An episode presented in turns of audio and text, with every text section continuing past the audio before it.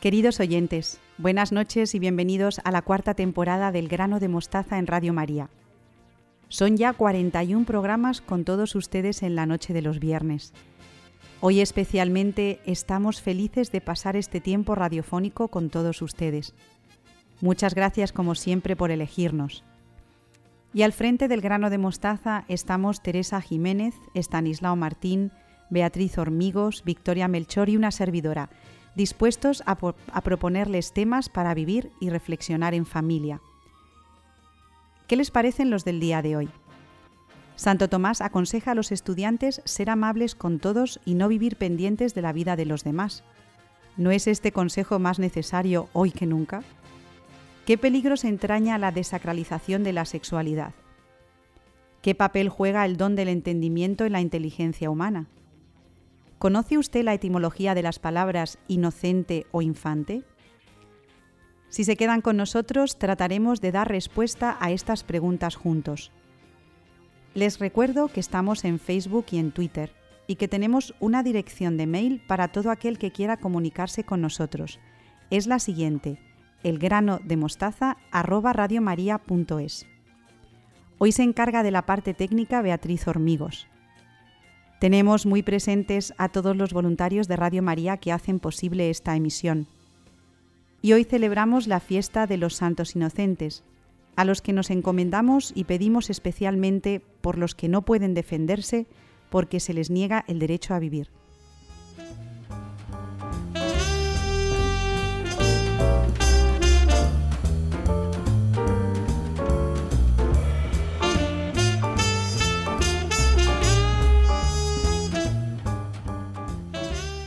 Comenzamos el programa de hoy dando la bienvenida a Beatriz Hormigos y a Victoria Melchor. Buenas noches, Beatriz. Hola, Ana, buenas noches. Buenas noches, Victoria. Buenas noches, Ana. Bueno, Beatriz, pues, ¿qué te parece si continuamos con los consejos de Santo Tomás y cuál es el que nos propones para hoy? Pues primeramente quiero dar buenas noches a todos los oyentes de Radio María. Y esta noche seguimos con los consejos, como tú dices, de Santo Tomás a los jóvenes cuando se dedican al estudio. El primero de ellos que va a ser el deber de la amabilidad. Dice Santo Tomás, sé amable con todos. Es sabido por todos que Santo Tomás tenía un carácter bondadoso y afable. Santo Tomás considera la amabilidad o afabilidad como una virtud, por lo tanto es un don que Dios nos entrega para llegar a la santidad. Tenemos que pedir a Dios estas virtudes en nuestra oración, porque debemos basar en ella todas nuestras relaciones, tanto con Dios como con los demás. Y yo os pregunto a las dos, ¿cómo se demuestra la amabilidad? A ver. Pues Ana, una persona afable o amable es aquella que es agradable, apacible y cordial en el trato. Estas personas demuestran simpatía, sencillez, franqueza y bondad en sus relaciones sociales. Me ha llamado la atención al buscar la definición de amable su tercera acepción, que es digno de ser amado. Por lo tanto, una persona que es amable o afable tiene que rayar la perfección espiritual. No en vano, Santo Tomás considera la amabilidad como efecto de la caridad. Sí, a mí un, gesto que es sencillísimo y además no implica nada, ni, esfuerzo, ni tienes que hablar, ni nada, es la sonrisa. Para mí, uno de los signos externos de la, de la, de la amabilidad es, es, la sonrisa. Qué diferente es encontrarte a una persona con una sonrisa, con, un, con un semblante serio o un gesto adusto. La verdad es que ya mm, como que te pone ahí un un freno, un tope, eh, ni siquiera para, acercarte a ella. Entonces, la amabilidad para mí con la, con la sonrisa creo que no cuesta nada. ¿Y cuál de las características que antes mencionabas, Beatriz, te parece más actual, más eh, para hoy en día? Decías que una persona amable es agradable, apacible, cordial, simpática, sencilla, franca y buena. Entonces, ¿cuál de ellas te parece más actual? Pues mira, la persona amable, con palabras actuales, te lo voy a traer a, la actualidad, tiene que ser empática, que esta palabra se utiliza mucho. Tiene que saber ponerse en lugar del otro y ayudarle y escucharle sin esperar nada a cambio. Está claro que la forma de relacionarse hoy día ha cambiado mucho respecto a la época en la que vivió Santo Tomás, pero la esencia sigue siendo la misma. Ama al prójimo como a ti mismo. Hay que tratar a los demás como nos gustaría que nos tratasen a nosotros. En esto se basa, como comentábamos en el programa anterior, la ley natural que Dios ha impreso en nuestros corazones. Bueno, entonces dices que la persona amable tiene que ser empática, ponerse en lugar del otro, pero a mí me da que tiene que haber una amabilidad como auténtica, ¿no? ¿Cómo se demuestra esta amabilidad auténtica, Beatriz Victoria? Pues dice Santo Tomás que en la amabilidad auténtica no hay hipocresía ni adulación. No nos confundamos, ser amable no consiste en decirle al otro lo que quiere oír para caerle bien, ser adulador y mentirle para llevarnos a esa persona a nuestro terreno y sacar algo de él. La amabilidad auténtica se basa en la sinceridad y en la transparencia de corazón. Es decir, esas palabras, es decir, esas palabras mm, de consuelo que el otro necesita oír para reconfortarle. En ayudarle sin esperar nada a cambio, en gastar nuestro tiempo en atender y escuchar a los demás con una sonrisa, como decía Victoria. Me ha llamado la atención este año que muchos de los anuncios de la Navidad tratan sobre esto, sobre pasar más tiempo con las personas a las que queremos, porque con las nuevas tecnologías de comunicación cada vez nos aislamos más y nos relacionamos menos. Está claro que siempre hablamos de forma generalizada, ¿vale? Que ni todos están sumergidos en las redes sociales, ni mucho menos. Pero bueno, sí que es verdad que es la tendencia actual, por lo menos de los jóvenes. Quizá Victoria aquí tiene una palabra interesante que decirnos, sobre todo por lo que ha comentado Beatriz de que los anuncios de la Navidad tratan sobre que hay que pasar más tiempo en familia. Y esto, Victoria, me da a mí que no se hace con una intención así, no muy, muy, ¿cómo te digo? Como inocente, ¿no? No, bueno, daros cuenta que cualquier eh, anuncio de publicidad siempre hay una parte subliminal que es la de incitar al consumo. A mí, eh, bueno, me hacen gracia estos anuncios, me gusta, me gusta verlos porque a mí me gusta mucho la, publicidad, pero el fin eh, para mí supone una paradoja, porque por una parte eh, te están diciendo como todo el mundo estamos al tanto de las redes sociales, lo que ocurre, y sin embargo los de tu familia no conocen nada. Es como un buenismo que de repente salta cuando por otra parte te están inculcando todo lo, todo lo contrario. Entonces, bueno, para mí sigue siendo una forma de, manipulación y a lo mejor a alguien le hace pensar, pero date cuenta que con ese anuncio buenista, pues el, otro día estuve viendo el de, el de una marca muy conocida y no sé cuántos millones de reproducciones ha tenido. Eso al final se traduce en dinero para la marca, para eh, la red social por la que se transmite. Entonces, bueno, atentos con los, con los anuncios también. Sí, sí, estoy completamente de acuerdo contigo, Victoria, porque eso, la publicidad es engañosa en el sentido de que lo que nos, eh, lo que nos transmite es que tenemos que comprar. Y hoy en día, en estas fechas de Navidad, se olvida mucho la palabra Navidad. Pero bueno, que nos vamos del tema, Beatriz. Eh, ¿Algún consejo para fomentar la amabilidad en la familia? Cuéntanos. Pues yo te diría que podemos fomentar la amabilidad en familia dedicando tiempo de calidad a nuestros seres queridos. Sentarnos con nuestros hijos a charlar y escucharles, pero de verdad, no mientras que estás doblando ropa o haciendo la comida. Dedicarle un rato para él solo. Con esto mismo lo podemos hacer con nuestros padres, que se sientan escuchados y queridos. Obras son amores y no buenas razones. Pues sí, Victoria. A mí me gustarían tres sencillas palabras que el Papa, desde que el Papa Francisco desde que fue elegido Papa las está repitiendo mucho. Por favor, perdón y gracias. Algo tan sencillo como eso, el pedir las cosas por favor, dar las gracias en todo momento y si se ha obrado mal, pedir perdón. Eso en, la familia hay que inculcarlos, eh, inculcarlo desde, desde pequeño. Y es algo muy sencillo, no se necesita nada, igual que lo de la sonrisa. Son tres palabras, un gesto y no hace falta más. Por lo tanto, hacemos un poquito de recopilación. Estamos hablando del Consejo de Santo Tomás sobre eh, la importancia de ser amable y nos ha dicho Beatriz y Victoria que una persona amable pues es una persona que sonríe, una persona que dedica tiempo a sus seres queridos e incluso a, no iba a decir a los no tan queridos, pero al, prójimo, ¿no? que es el que está cerca de nosotros, una persona que pide las cosas por favor, da las gracias y que cuando se equivoca pues pide perdón. Fíjate qué cosas más sencillas para vivir este consejo en familia. Y vamos con el siguiente, Beatriz. El siguiente es la curiosidad. Dice Santo Tomás, no te ocupes en averiguar lo que hacen los demás. El hombre es una criatura que en su interior tiene la necesidad de conocer, conocerse a sí mismo, conocer lo que le rodea. El hombre tiene una naturaleza dual, una espiritual que genera en el hombre la necesidad de estudiar y una naturaleza corporal que nos empuja a conocer el mundo que nos rodea. ¿Y cómo actúa esta naturaleza corporal? Pues esta naturaleza hace que por una parte seamos seres perezosos y que nos cueste ponernos a estudiar porque supone un esfuerzo físico y psicológico, puesto que nuestro cuerpo tiene sus limitaciones. Y por otra parte, la naturaleza corporal del hombre hace que caigamos en la curiosidad, que es el deseo de conocer o averiguar un asunto ajeno que no le conviene o que no es de su incumbencia. Si nos dejamos llevar por la curiosidad, podemos desviarnos en el estudio o, del, estudio. Claro, claro, tienes totalmente razón. Yo me acuerdo, Victoria, que tú has hablado en el programa de la, la necesidad de la curiosidad, pero bien encaminada. Sí sí, me acuerdo perfectamente. Sí, yo creo que es necesaria para el, para el estudio y para formarse. Creo que es necesaria una curiosidad, pero una curiosidad sana.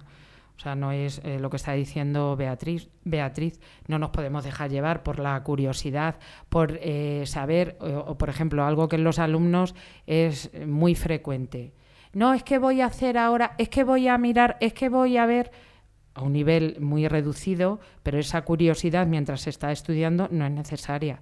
Ahora, yo creo que una sana curiosidad hay que tener y hay que fomentarlo también, tanto en, los alumnos como en, en, casa. A un niño hay que motivarle, hay que hacerle curioso, por ejemplo, para que lea, porque si tú no le inculcas esa curiosidad por, por leer, no va a aprender muchísimas cosas. Entonces, curiosidad sana, sí, por supuesto, porque yo creo que te va a inducir al estudio.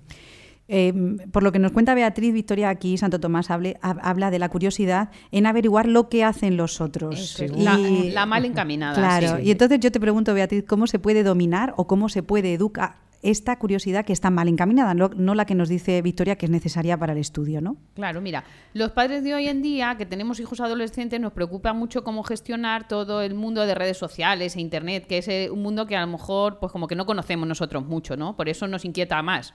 Yo creo que podemos educar esa curiosidad ayudando a nuestros hijos en esa búsqueda que tengan la suficiente confianza con nosotros como para preguntarnos si tienen alguna duda o algo les inquieta. Esto solo se puede conseguir si les dedicamos tiempo, como te comentaba antes, y dejándoles libre. Eso también es importante. Me explico. Mm, que nosotros estemos pendientes, pero desde la distancia. Darles un margen de libertad y de confianza. Esto que esto que comento sé que es muy difícil, pero no es imposible de conseguir.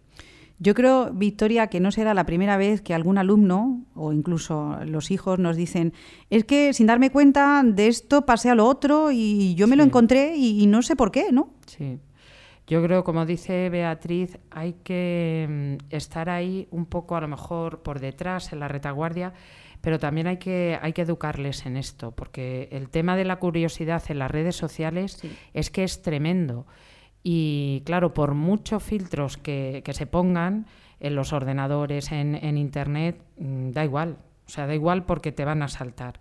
Yo creo que con los hijos hay que dialogar, con los alumnos hay que dialogar. Y si mm, a ti te dicen, no, es que estuve viendo este vídeo y de repente me saltó, o en el vídeo aparecía, o me saltó esta página de tal, pues hay que hacerle ver y decir, bueno, ¿y a ti mm, qué es lo que te parece este vídeo? Estas imágenes que has visto, este lenguaje que, has, eh, que se utiliza, por ejemplo, en esta canción o en una serie o lo que sea, ¿a ti te parece que está bien? ¿Por qué? ¿Por qué sí? ¿Por qué no?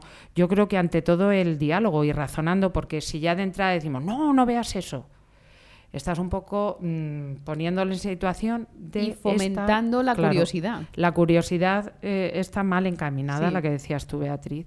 Entonces yo creo que, eso... También me gustaría decir que no hay que fomentar a los hijos la curiosidad, hijos alumnos, eh, no hay que fomentar esta curiosidad ni abrirles los ojos, en cierto sentido. Porque mm, si tú dices, mm, vamos a escuchar esta canción, a ver qué dice.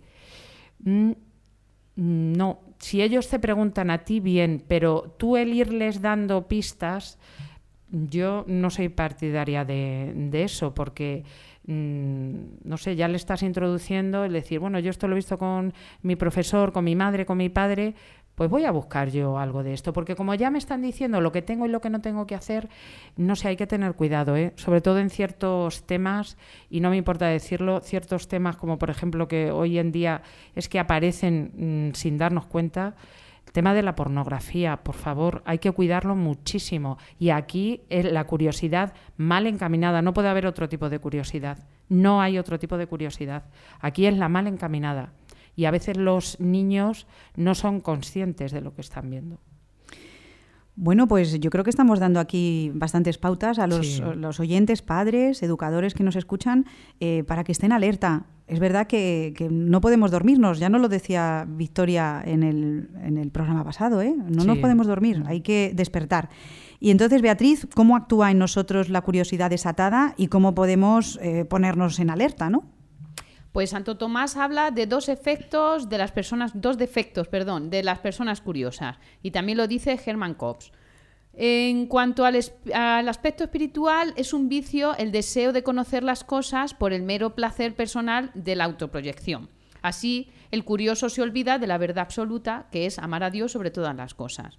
En cuanto a los sentidos, hay en el individuo deseo de conocer lo que le rodea, como hemos estado diciendo. Los primeros curiosos fueron Adán y Eva, que no se nos olvide que por la curiosidad de ver cómo se sentían siendo como Dios, cayeron en el pecado original.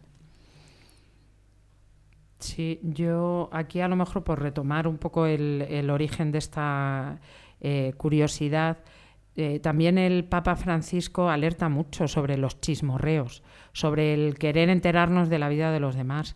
Pues no hay necesidad, porque yo creo que del enterarse de esa curiosidad mal encaminada se pasa siempre a la crítica. Entonces. Ay, bueno, Victoria, lo que acabas de mm, decir.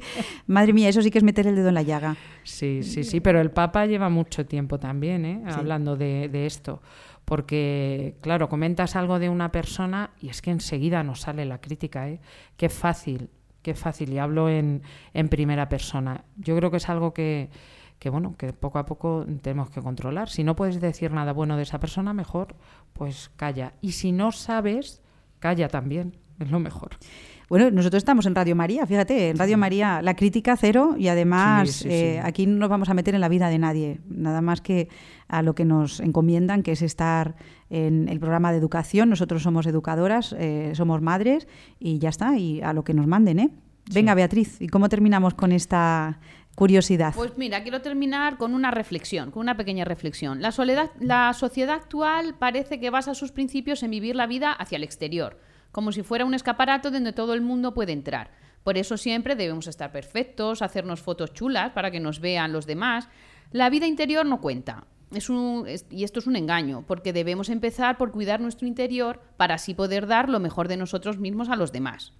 La espiritualidad actual también me llama a mí mucho la atención, todo esto del yoga, pues está basada en la persona, pero en, en el yo interior egoísta. Conocerte a ti mismo, quererte a ti mismo, sentirte bien contigo mismo, pero no proyectarla sobre el prójimo. Se queda en, en el ser individual y, lo, y no lo entiende y no lo extiende sobre los demás, porque no pone a Dios en medio de nuestras vidas, simplemente Dios no está Sí. en esta espiritualidad. Mira, me estaba acordando ahora al decir tú esto de un anuncio precisamente de publicidad, no me acuerdo la marca y tampoco la iba a decir, que el eslogan era el yoísmo. Yo mime conmigo, yo me siento bien, yo hago yoga, yo practico esto, yo como esto otro para sentirme bien. Practica el yoísmo. Pues es que ahí lo tenemos todo dicho. Pues da gusto hablar con vosotras. La verdad es que estos momentos de radio eh, son una bendición. Yo creo que también nuestros oyentes pues están a gusto. Estamos hablando de cosas que normalmente no se oyen a nuestro alrededor. Eh, estamos en tiempo de Navidad y Sí. estamos en el tiempo en el que Dios se ha hecho presente con nosotros. Es el amor y el darse a los demás eh, por excelencia, ¿no? Entonces, bueno, recordamos que Beatriz nos ha traído el consejo de Santo Tomás, ser amable con todos, y también el- la, la curiosidad mal encaminada de querer enterarnos de las cosas de los demás. En, en estos días de cenas, Mm, de sí, sí. comidas familiares, pues como decía Victoria, poner esta, esta sonrisa e incluso, no lo sé, Victoria, pero quedar un poco como de, permítase la expresión, ¿no? Como de que, de que no te enteras de nada, ¿no? Cuando te intenten Sí. contar alguna cosa de algún familiar, pues tú poner Sí, cara sí. como diciendo, es que no me interesa, ¿no? Lo que me estás contando. Sí, o cambiar de tema. Ahí está. Disimuladamente se cambia de tema. Bueno, pues Beatriz Hormigos, Victoria Melchor, feliz Navidad a las dos. Igualmente. Ana. Igualmente. Feliz año que dentro de poquito vamos a comenzar y esperemos estar todos juntos en el año que viene Sí. en Radio María. Un abrazo a las dos. Un abrazo, Un gracias, abrazo. Ana. Adiós, Hasta adiós. luego.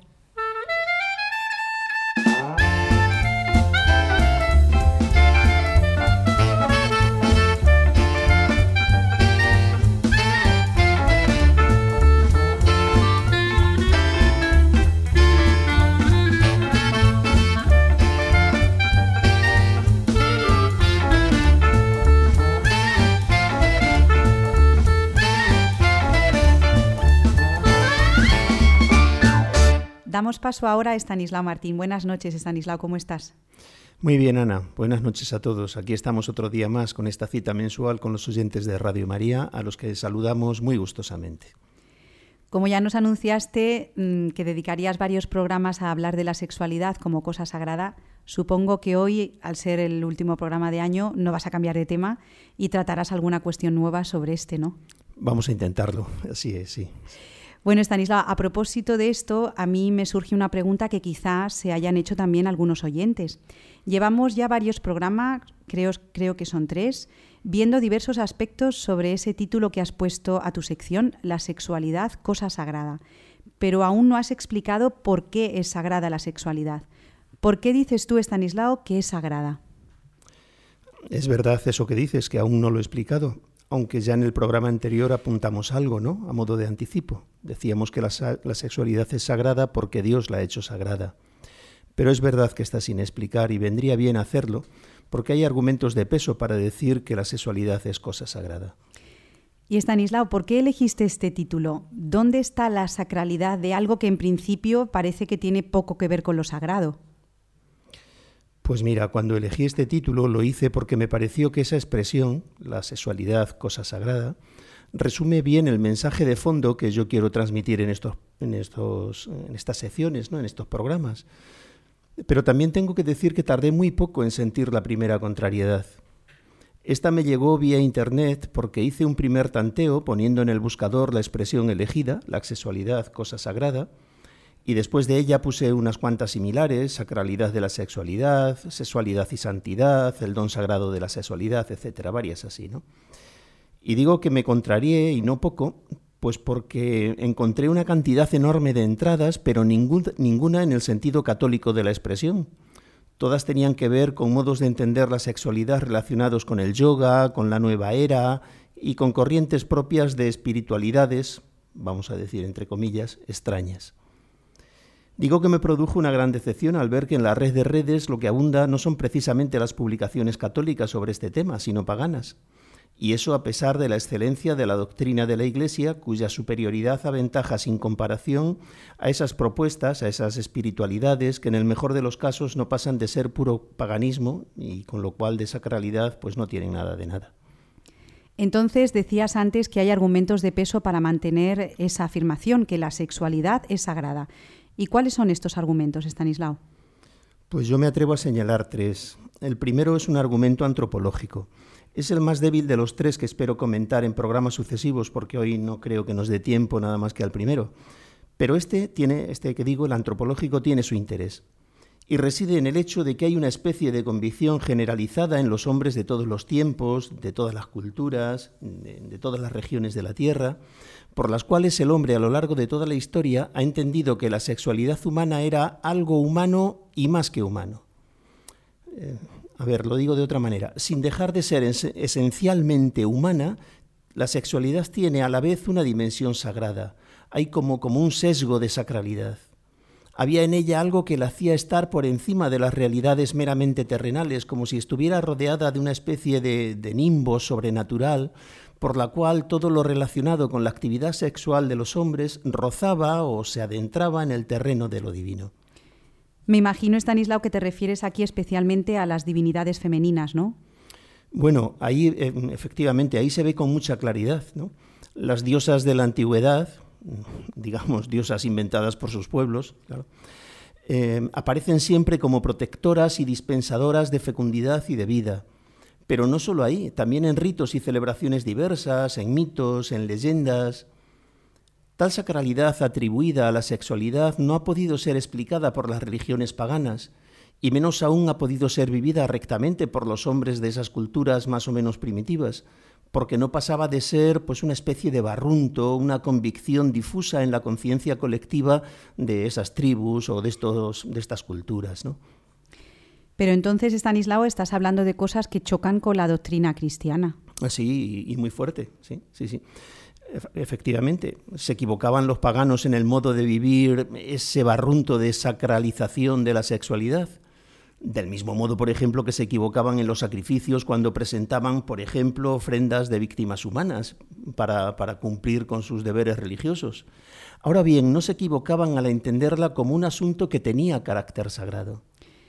¿Y en qué sentido dices que se equivocaban los paganos en el modo de vivir la sacralización de la sexualidad? A ver, explícanoslo, por favor, Estanislao. Pues, a ver, nos centramos un poco más en la actualidad, en el mismo sentido que lo hace ahora la nueva era, cuando habla de la sexualidad sagrada, que habla bastante. Mm, se equivocaban eh, por las desviaciones y errores que se cometen, que eran abundantes, igual que lo son hoy, pues no había capacidad para separar el impulso religioso de los impulsos lujuriosos de tal modo que de la mano de supuestas prácticas de culto a sus dioses, o ahora, pues para entrar en el mundo de la divinidad, que se dice actualmente, en muchos pueblos pues, se llegaron a, prácticas como la prostitución sagrada, eh, y las fiestas paganas con muchos elementos eróticos, eh, habitualmente las celebraciones de los ritos en honor de la fecundidad y de la vida venían caracterizadas por el desenfreno y acababan desembocando en orgías por parte de los, vamos a decir, entre comillas, celebrantes. ¿Y cómo superó el cristianismo estos errores?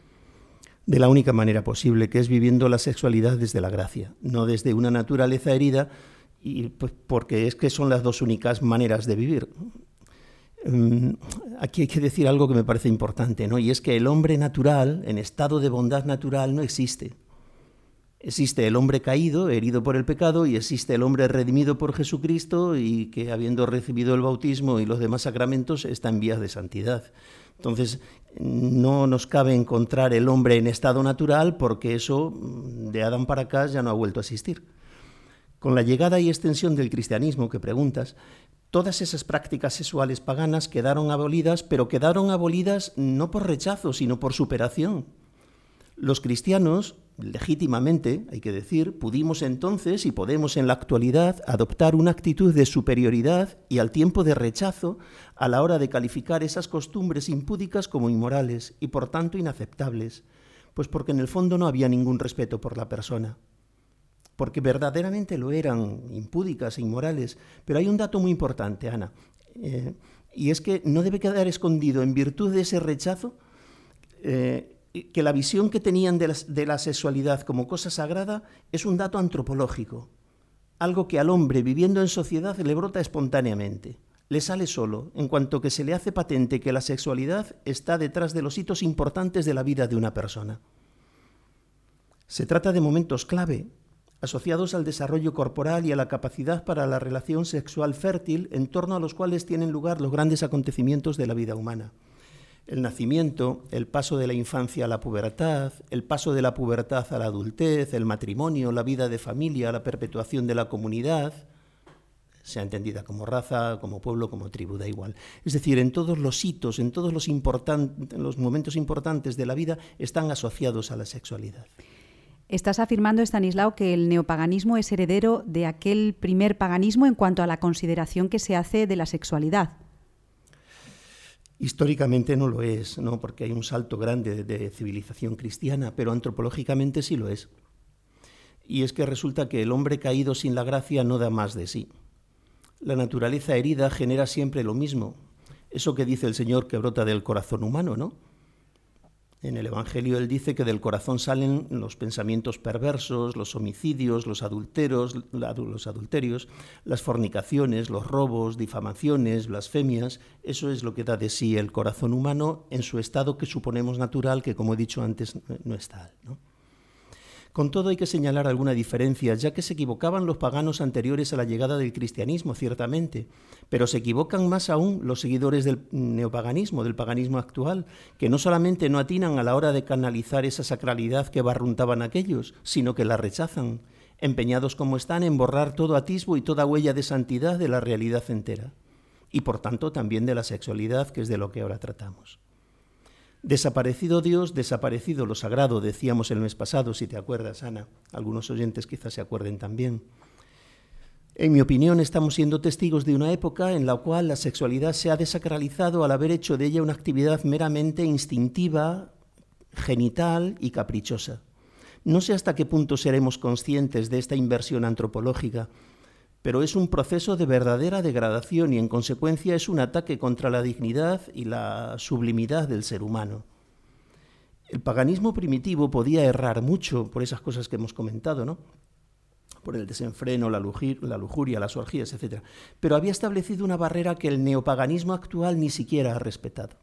El paganismo primitivo nunca igualó la sexualidad humana al animal, sino que la sacralizó. Es decir, la mantuvo en un nivel más alto. En nuestra época, en cambio, hemos caído mucho más bajo, la hemos degradado hasta rebajarla por debajo del nivel de la sexualidad animal. Es duro decirlo, pero es así. Si te parece, lo explicamos en el siguiente programa porque hay varios aspectos que, se necesitan de comentario. Estanislao, mm, me encanta todo lo que nos has explicado. Eh, si te parece, al ser el último programa del año, pues eh, quizá nos hayas dejado un sabor de boca un poquito amargo, no lo sé si me permites.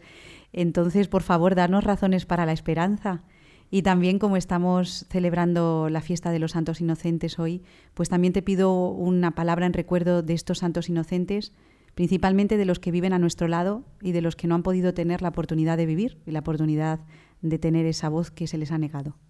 Me alegro mucho de esto que me dices, Ana, porque no quiero yo dejar aquí un tinte de amargura, ni mucho menos. Al contrario, esto que estoy diciendo no es para quedarnos llorando en la oscuridad, ¿eh? no, no, no, sino para ver si podemos dar algo de luz.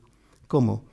¿Cómo podemos hacerlo? Pues con la palabra y sobre todo con el testimonio de vida. Con la palabra llamando a las cosas por su nombre y anunciando a quien quiera oírnos que toda esta situación de degradación es reversible. Eso sí, desde la gracia, con nuestras fuerzas naturales no podemos. Por eso nos toca hacerlo a nosotros. Nosotros, dice el apóstol San Juan en una de sus cartas, en la primera, ¿no?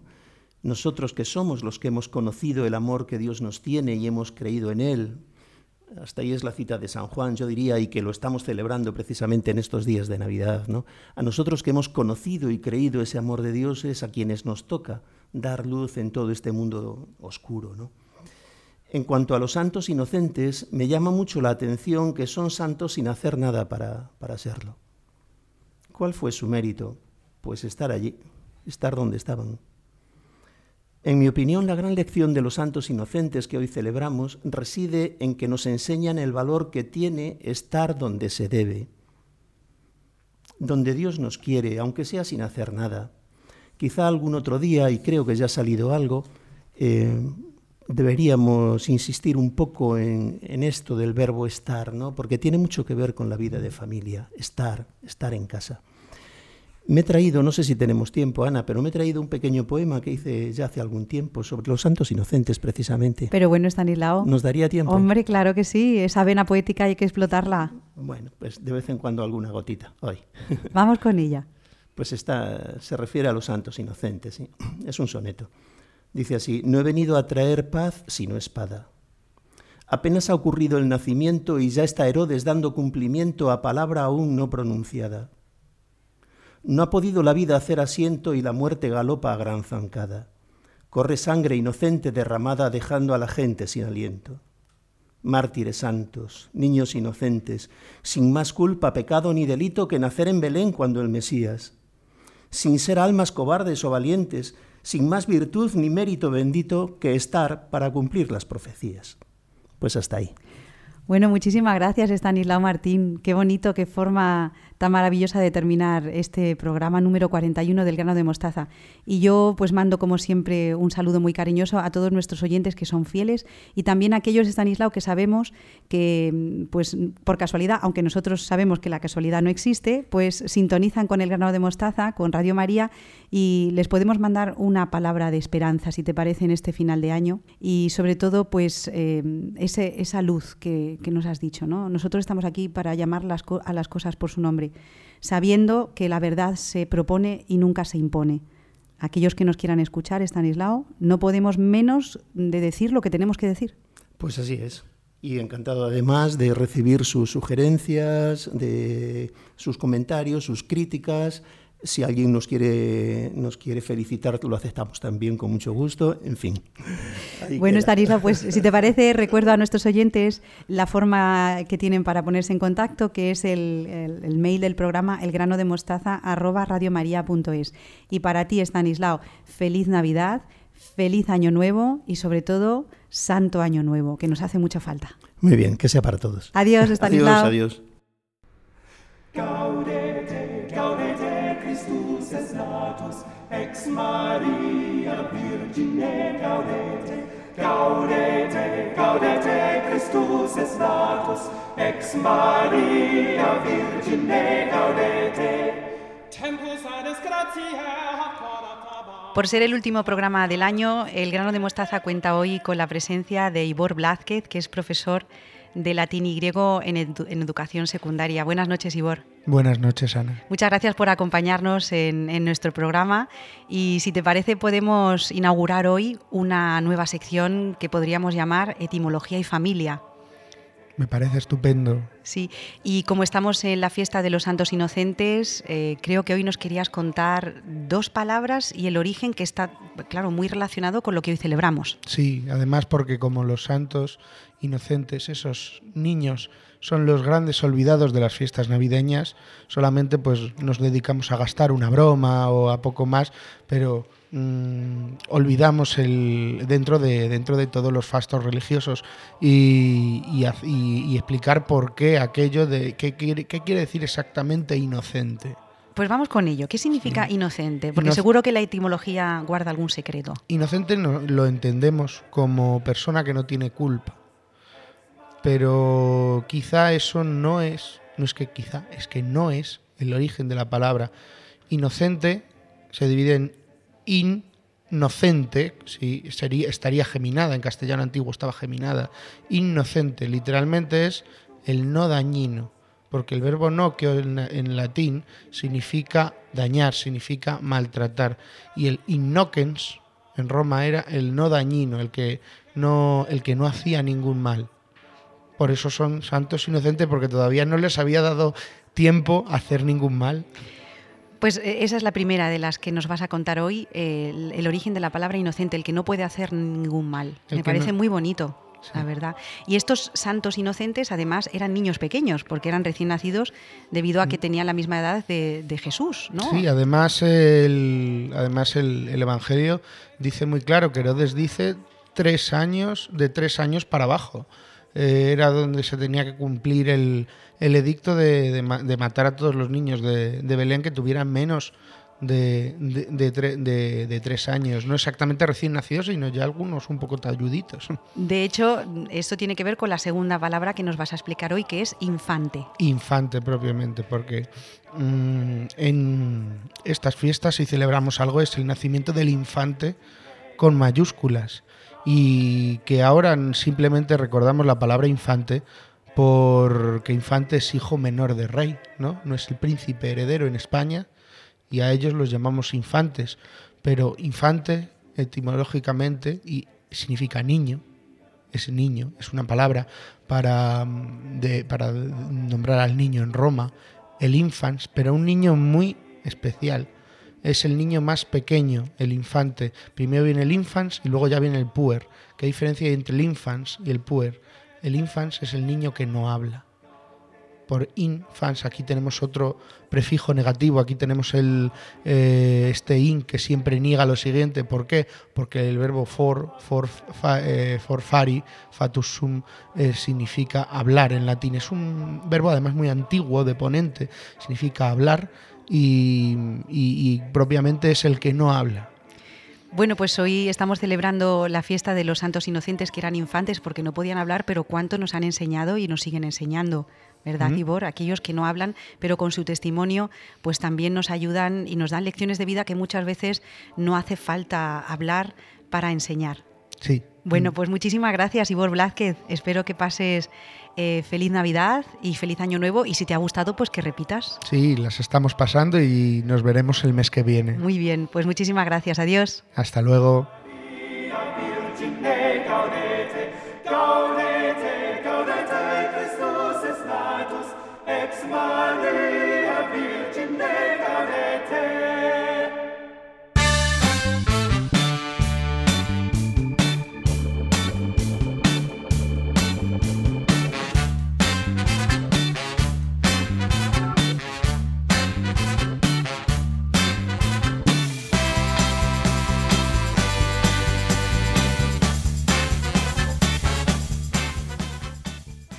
Llegamos al final de nuestro programa de hoy de la mano de Victoria Melchor. Otra vez, Victoria, buenas noches. Buenas noches, Ana. Seguimos con los dones del Espíritu Santo, ¿verdad? Sí. Hoy en concreto quiero hablar del don de, de entendimiento, de inteligencia, y sigo utilizando las enseñanzas del Papa Juan Pablo II. Lo relaciona con, con la fe y dice que la fe es una adhesión a Dios en el, en el misterio. Sabemos que, que hay muchas cosas que no conocemos, pero que creemos por esa, por esa fe. Y también la fe supone una, una búsqueda en el deseo de, de, conocer esa verdad que Dios nos ha revelado y que a veces resulta, resulta difícil. Pero ese impulso interior eh, nos viene del Espíritu Santo, porque por la naturaleza humana nuestra inteligencia es, es limitada, sin embargo es algo que nos viene de dentro del, del espíritu como don de, de, inteligencia y a veces como eh, dice el Papa, como casi de intuición de esa verdad divina. Entonces, Victoria, en este caso la inteligencia como don no tiene que ver con el coeficiente intelectual, ¿no? No, no, no, no está, no está relacionado con, con eso porque, fíjate, la palabra inteligencia deriva del latín que significa eh, leer dentro, intus legere, y significa ese leer dentro, ese penetrar eh, a fondo para tener ese conocimiento de la, de la verdad divina. Y en el Evangelio eh, Jesús nos dice, gracias Padre porque esto se lo ha revelado a estos pequeños, más o menos dice así, la, la cita no es literal, y le ha revelado estas verdades a, los pequeñños y no y no a los, a los sabios. Entonces, este tipo de inteligencia como don del Espíritu Santo no tiene nada que ver con el coeficiente intelectual, sino que es algo que debemos pedir al, al Espíritu Santo para conocer el designio amoroso que Dios tiene, para conocer lo que son las cosas de, lo que son las cosas de Dios.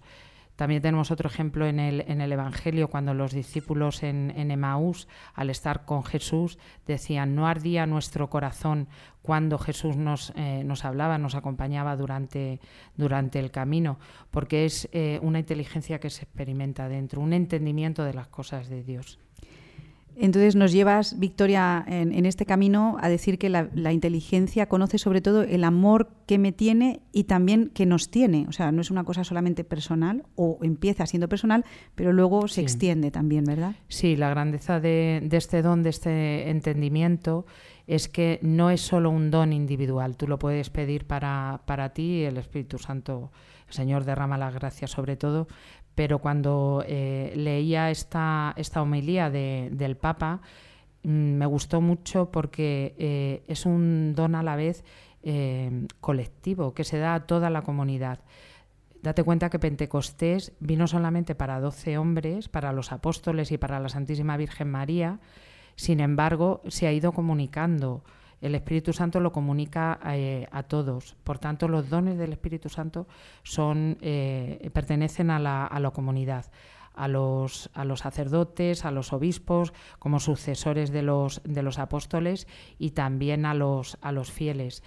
Un don especialísimo que se da del Espíritu Santo es en el bautismo, el que nos hace hijos, hijos de Dios y también es el que, eh, por el que cobra sentido toda, toda nuestra vida pero date cuenta que este don de entendimiento y de inteligencia, eh, dice el Papa que nos agudiza la inteligencia para las cosas divinas, pero también eh, nos hace tener como una mirada más penetrante para las cosas, para las cosas humanas.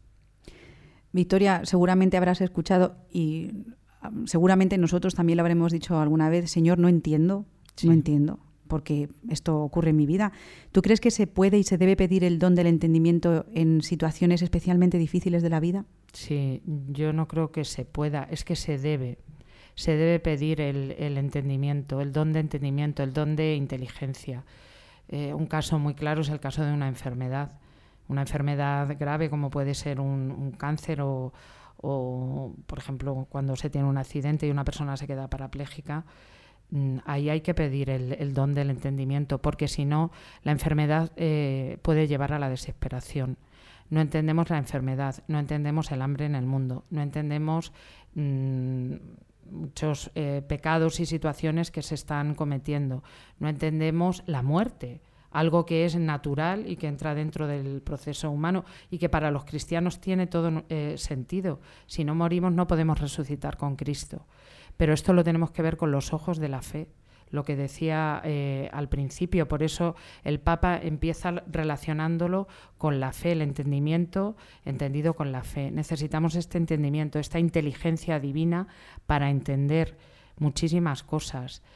Mm, también te digo, mm, hay veces que se nos muestra, pero otras veces el Señor permite que sigamos sin entender. Aún así no hay que perder la confianza y hay que pedir eh, insistentemente, ahora y a deshora, continuamente. ¿Y tenemos algún modelo en el que fijarnos? Sí, yo creo que sí. Además, en esta radio bendita, la radio, la radio de la Virgen María. La Virgen María es, es el ejemplo de, de, este entendimiento, de esta inteligencia. Como te decía antes, sobre ella vino también Pentecostés, el Espíritu Santo pero date cuenta que la Virgen María eh, toda su vida ha sido una prolongación del don del Espíritu Santo, porque ya en la, Anunciación eh, el Espíritu Santo mm, concibe, forma eh, a Jesús en sus entrañas. Y, fíjate, la Virgen María lo que hacía era que meditaba la palabra de Dios. Si nosotros meditamos la palabra de Dios, eh, el Espíritu Santo actúa sobre, sobre nosotros. No me quiero anticipar porque esto sería también para, para otro don, pero eh, bueno, que tengamos como modelo a la Virgen María, que ya fue fiel siempre al Señor y a, a este Espíritu. Mm, decías antes, en situaciones difíciles, María al pie de, al pie de la cruz. Yo creo que María, mm, bueno, si lo entendió fue por una gracia especialísima y sobre todo cuando eh, su hijo la hizo eh, eh, corredentora al ofrecerle a San Juan y a toda la humanidad. Pero qué difícil ver a tu hijo crucificado sabiendo que es el Mesías. Yo creo que no hay, no hay dolor humano comparable a ese. Por muchas enfermedades que tengamos, por mucho todo, no. Entonces nuestro modelo siempre la Virgen María. Y hay que agarrarse como ella a los pies de la, de la cruz de su hijo si hay algo que no entendemos eh, principalmente es el sufrimiento de los inocentes, ¿verdad? principalmente de los niños. Y bueno, me gustaría que acabaras el programa de hoy, el Día de los Santos Inocentes, pues con alguna palabra de, podríamos decir, de esperanza y qué podemos hacer también nosotros en nuestras familias, en nuestro pequeño círculo, por aliviar un poco ese sufrimiento, ¿no? Y, y si tenemos también a nuestro alrededor gente que esté sufriendo, pues ¿qué podemos hacer? Fíjate que estamos en la época de Navidad en la que mm, todo nos invita al consumismo, como decías antes, las luces, las fiestas, pero no podemos dejar de acordarnos. ¿eh? es, un, es, un, sufrimiento que clama que clama desde, desde ese, de esa poca voz que tienen muchas veces, o casi silenciada ninguna. Date cuenta, Ana, que en el Adviento se nos eh, propone la figura de Juan el Bautista como el precursor del Mesías que, van a hacer y, y, es la voz que clama en el desierto. Nosotros tenemos que seguir siendo esa voz que, clama en el, en el desierto porque, como dices tú, hay mucha enfermedad, mucha soledad en estas fechas también. Entonces, eh, yo quiero transmitir eh, desde aquí la esperanza y vuelvo a la Virgen María. La Virgen María, a pesar del sufrimiento de la cruz, nunca perdió la esperanza porque sabía que su hijo iba a resucitar. Entonces, eh, todo tiene un fin. El sufrimiento tiene un fin, a veces es con la muerte, pero es, necesario. Y sobre todo que eh, los enfermos, las familias eh, que tienen dificultades, las personas que están solas, que se sientan reconfortadas, porque la Virgen y el Espíritu Santo no desoye las, las oraciones mucho ánimo, porque de verdad que nadie está solo si tiene a Jesús dentro de, de sí y a la Virgen María. Bueno, Victoria, yo creo que con estas cosas que contamos nosotros no vamos a hacer famosos, ni vamos a ser trending topic, ni vamos a ser, vamos, nuestras audiencias, pero bueno, la nuestra es fiel. Eh, los que nos escuchan pues lo hacen con muchísimo cariño y como decía antes a Stanislao, también aquellos que nos escuchan por casualidad, aunque las casualidades nosotros sabemos que no existen. Entonces, pues aquellas personas que mm, eh, han encendido la radio y por casualidad, según ellos piensan, ha salido Radio María, pues ese mensaje de esperanza. Hay otro tipo de Navidad y hay una Navidad, mm, como decimos nosotros, verdadera. Está un poco adul- adulterada bastante. ¿eh? Bueno, Victoria, pues lo dicho, feliz año, feliz Navidad. Un abrazo, Victoria Melchor, adiós. Un abrazo. Ana. Adiós, adiós. adiós.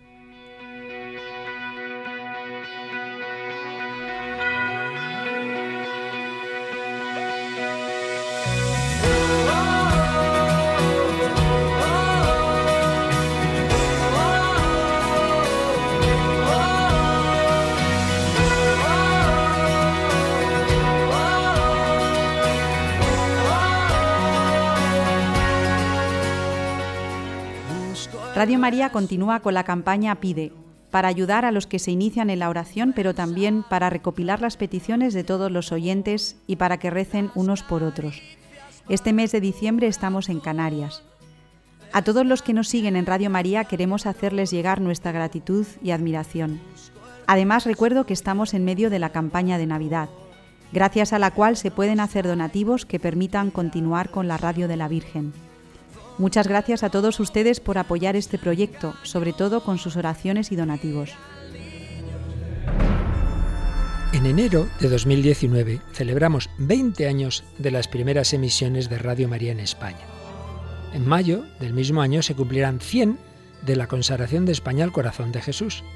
Y todo ello será posible porque hace más de 20 siglos hubo unos ángeles que dieron este mensaje. Os doy una buena noticia, una gran alegría, que lo será para todo el pueblo. Os ha nacido hoy como Salvador, el Mesías, el Señor, en la ciudad de David, y esto servirá de señal. Encontraréis un niño envuelto en pañales y acostado en un pesebre.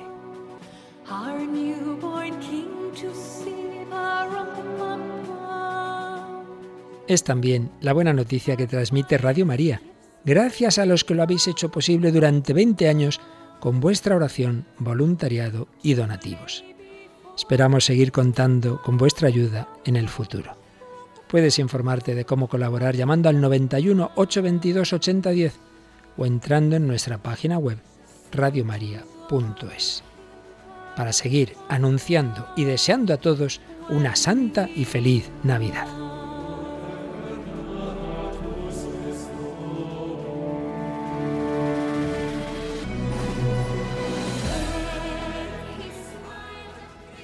Terminamos nuestro programa número 41 del grano de mostaza, hoy viernes 28 de diciembre de 2018 en Radio María. Hemos pasado un rato juntos hablando de la necesidad de ser amables con todos y de no vivir pendientes de la vida de los demás. También hemos tratado de los peligros que entraña la desacralización de la sexualidad y del papel que juega el don del entendimiento en la inteligencia humana. Radio María tiene una página web donde pueden consultar las últimas noticias de la Radio de la Virgen. Se la recuerdo, www.radiomaria.es. Ya saben que formamos parte de la sección Vivir en Familia, con programas dedicados a la educación, como son Familia y Colegio, Educar Hoy y Dios entre líneas. Si lo desean, pueden ponerse en contacto con nosotros en la dirección del programa elgranodemostaza@radiomaria.es. Muchas gracias por habernos elegido y esperamos volver a contar con todos ustedes dentro de un mes, en el año nuevo, el próximo 25 de enero de 2019.